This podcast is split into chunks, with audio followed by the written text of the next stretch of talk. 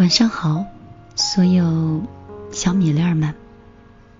在这样一个阴天的雨夜，想为大家分享一篇关于读书的故事。这篇故事的原题目叫“出身不好，但还有一条路是可以通往高贵”。但愿你们都会喜欢。莎士比亚曾经说过：“三代培养不出一个贵族。”前不久的时候，在天涯的论坛上读到了一篇长文，叫“寒门再难出贵子”。不得不承认，出身在很大程度上限制了我们的发展，这是一个不争的事实。不过，即使是家世不好，我们一样可以高贵。对于那些出寒门的年轻人来说，有一条路是通往高贵的最低的门槛。这条路无论是贫富贵贱，它都会公正的摆在你的面前。那就是读书。多读书，自然胸中是有丘壑，可以开拓眼界，沉淀思想。提升涵养和气质，让灵魂充满香气。我这里说的读书，不是上大学，而是阅读。上大学的好处呢，是在于你走出了一个小地方，拓宽了你的视野，遇到了一群正好是相仿年纪的人，与他们去交流理想和未来。而阅读的好处，却是从里往外的改变你的心性和气质。曾国藩曾经说过：“人之气质，由于天生，本难改变；唯读书，则可以改其气质。”三毛也曾说过：“读书多了，容颜。”自然改变。许多时候，自己可能以为看过的书籍都能成为过眼的云烟，不复记忆。但是那些你曾经看过的书，仍然可以潜在你的气质里，在你的谈吐上，在胸襟的无涯。当然，它也有可能显露在。你的生活和文字中，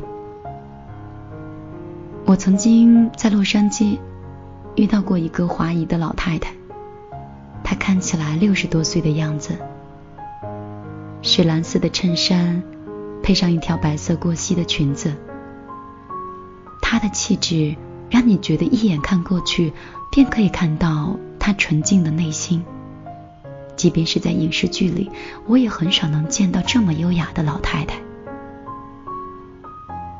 我忍不住不去看她，因为她是那样的美好。她的穿着打扮，她的神情面容，都让我不自觉的被吸引。第一次，我跟人主动去寒暄，去套近乎。一杯咖啡的功夫，我了解到他是一个剧作家。他说他活到现在，他的工作就是读书写字，他的兴趣也是读书写字。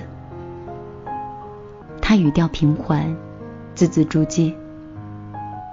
我问他是不是大户人家的出身，就比如说民国才女的后裔呀，或是国民党旧部的子女之类的。他笑了。他说：“我出生在辽宁一个贫困的村子里。”这老太太言行举止和气质都不输给任何一个贵族。她的美好是来自内心的淡泊和宁静，来自身体和精神的双重保养。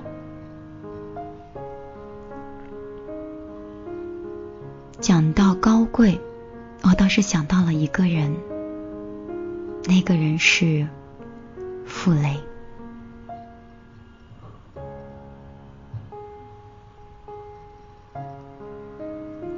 你是否还记得一九九六年九月三号的凌晨，傅雷夫妇由于不堪受侮辱，两个人在上海江苏路的家中双双自缢。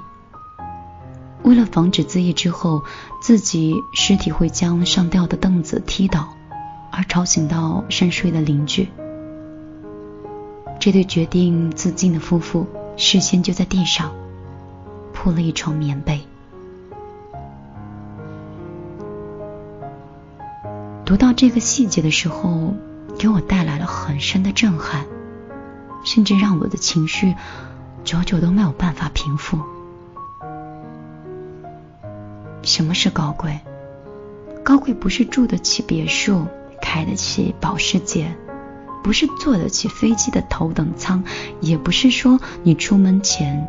前呼后拥，镁光灯的齐齐的聚焦。高贵就是即使你能身处险境，依旧是替别人着想。高贵是不苟活，也不出卖自己的灵魂。傅雷出身普通，但是他是高贵的。遗书上，他还不忘记求自己的七兄替他交房租五十三元的人民币，并把自己仅有的六百元的存款给了保姆周居地。在赴死之际，还会想到在凳子下铺一床棉被，怕吵到邻居。在傅雷这里，高贵就是一床棉被的厚度。他的高贵源于他的学富无成。清代学者金英有句话是这样说的：“古今来许多世家，无非积德。天地间第一人品还是读书。读书既未成名，究竟人高平雅，德福不起火爆，自然梦稳心安，为善最乐。读书变家。”简简单单的最后四个字，给我们指出了一条明路。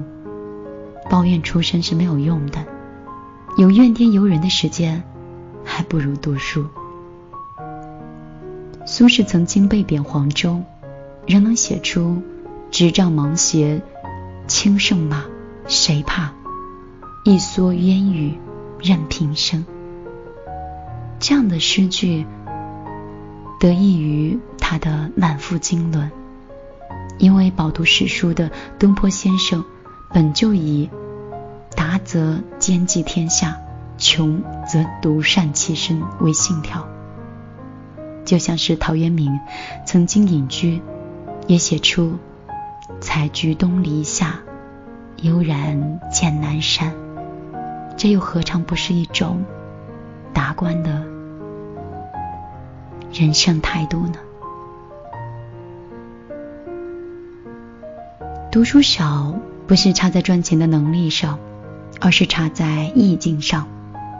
有读书的人能够，有学识的人能够把苦日子过得很精致。读书少的人却以为有钱便可以活得很精彩。我有一个初中的同学，毕业就去了工厂里上班。去年我辞职前后的时候，他也离开了工厂，决定安心在家相夫教子。我给他打电话的时候，他总是很郁闷，嚷嚷吵吵的。他问我：“你在家都干嘛呀？我都快无聊死了。你不觉得在家里无所事事吗？”我说：“我很忙呀，哪有时间无聊？即使不上班，每天都觉得有做不完的事儿。”然后他就会特别好奇的问我：“那你都干嘛呢？”我说：“读读唐诗宋词，写写文章，就觉得时间不够用。”他恍然大悟，他说：“哦，我是看到你朋友圈发了那些文章了。哎你现在写一篇文章能赚多少钱呀？”当他知道我一分钱都不赚的时候，就十分不理解：“不赚钱呀？不赚钱你写个什么劲呀？”我忽然觉得我跟他聊不下去了。对他来说，钱是衡量一切的杠杆，在他眼里毫无意义的事情，在我这儿却是一种幸福。能有自己的时间做自己喜欢的事儿，夫复何求呢？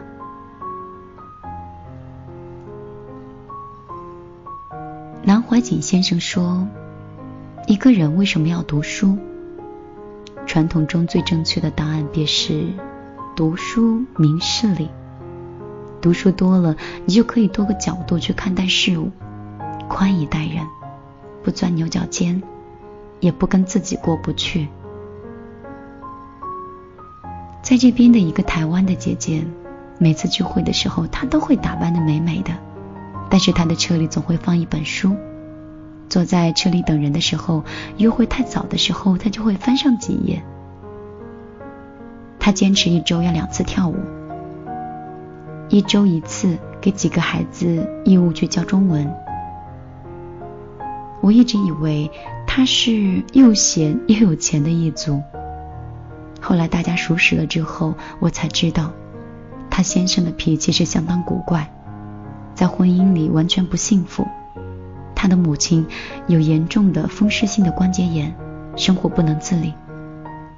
他给台湾的母亲请了菲佣，每个月的薪资要一半付给母亲那边。我们都夸他心态太好，面对感情不顺和经济的负担，还能够如此积极乐观。他坦然一笑地说：“又有什么办法呢？我以泪洗面也是于事无补，倒是不如想开一些，开开心心的过好每一天。身体是我自己的。”跳舞锻炼是对自己负责任，何况舞蹈是我的爱好，教中文是让我心灵有一个寄托，能够找到自己的价值。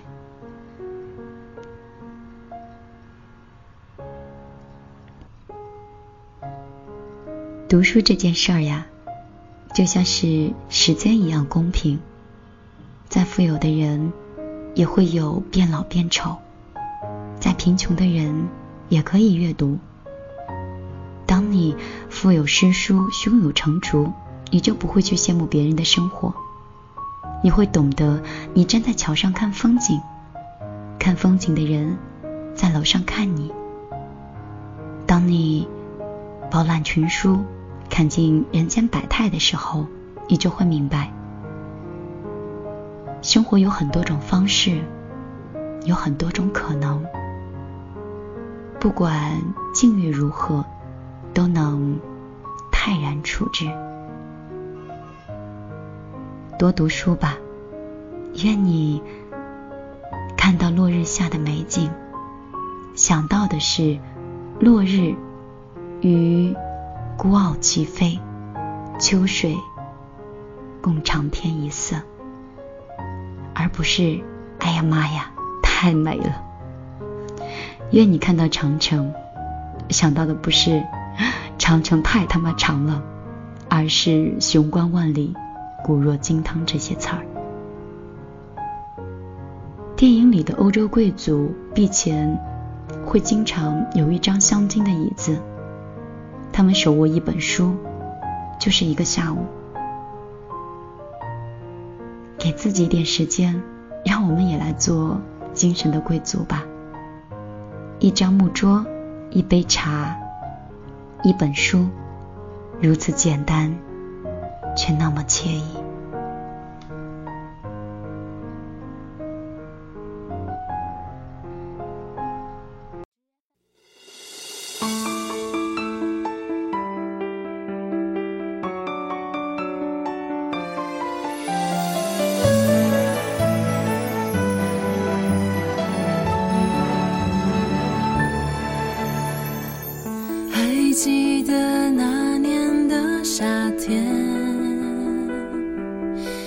紫树占据了海边太阳光灿烂的刺眼你轻轻吻了我的脸飞机越过海面画下微笑弧线就在一瞬间你和我之间，相隔一个世纪般遥远。快转的时间，却带不走回忆里的画面。你是此生最美的风景，让我心碎却如此着迷。就算世界动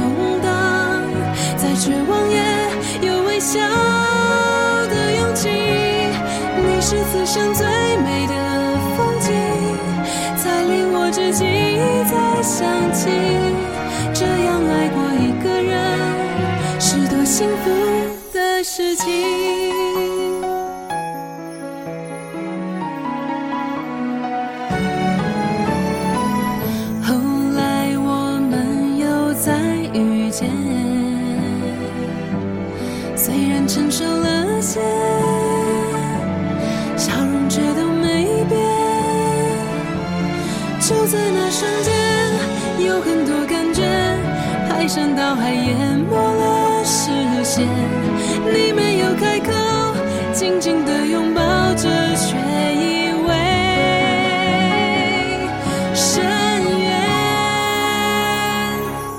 你是此生最美的风景，让我心碎却如此着迷。就算世界动荡，再绝望也有微笑的勇气。你是此生最美的风景，才令我至今一再想起，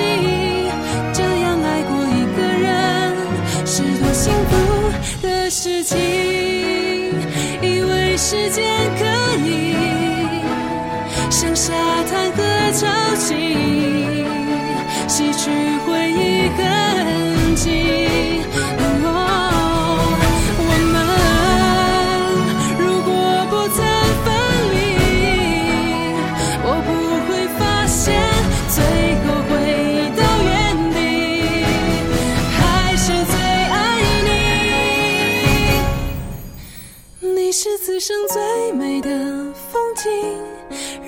心碎却如此着迷。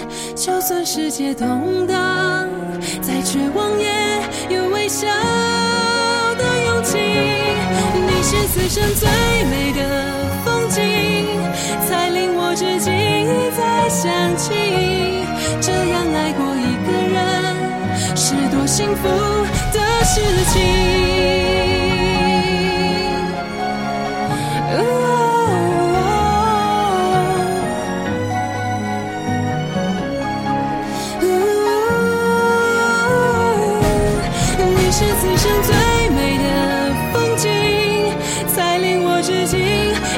想起，这样爱过一个人是多幸福的事情。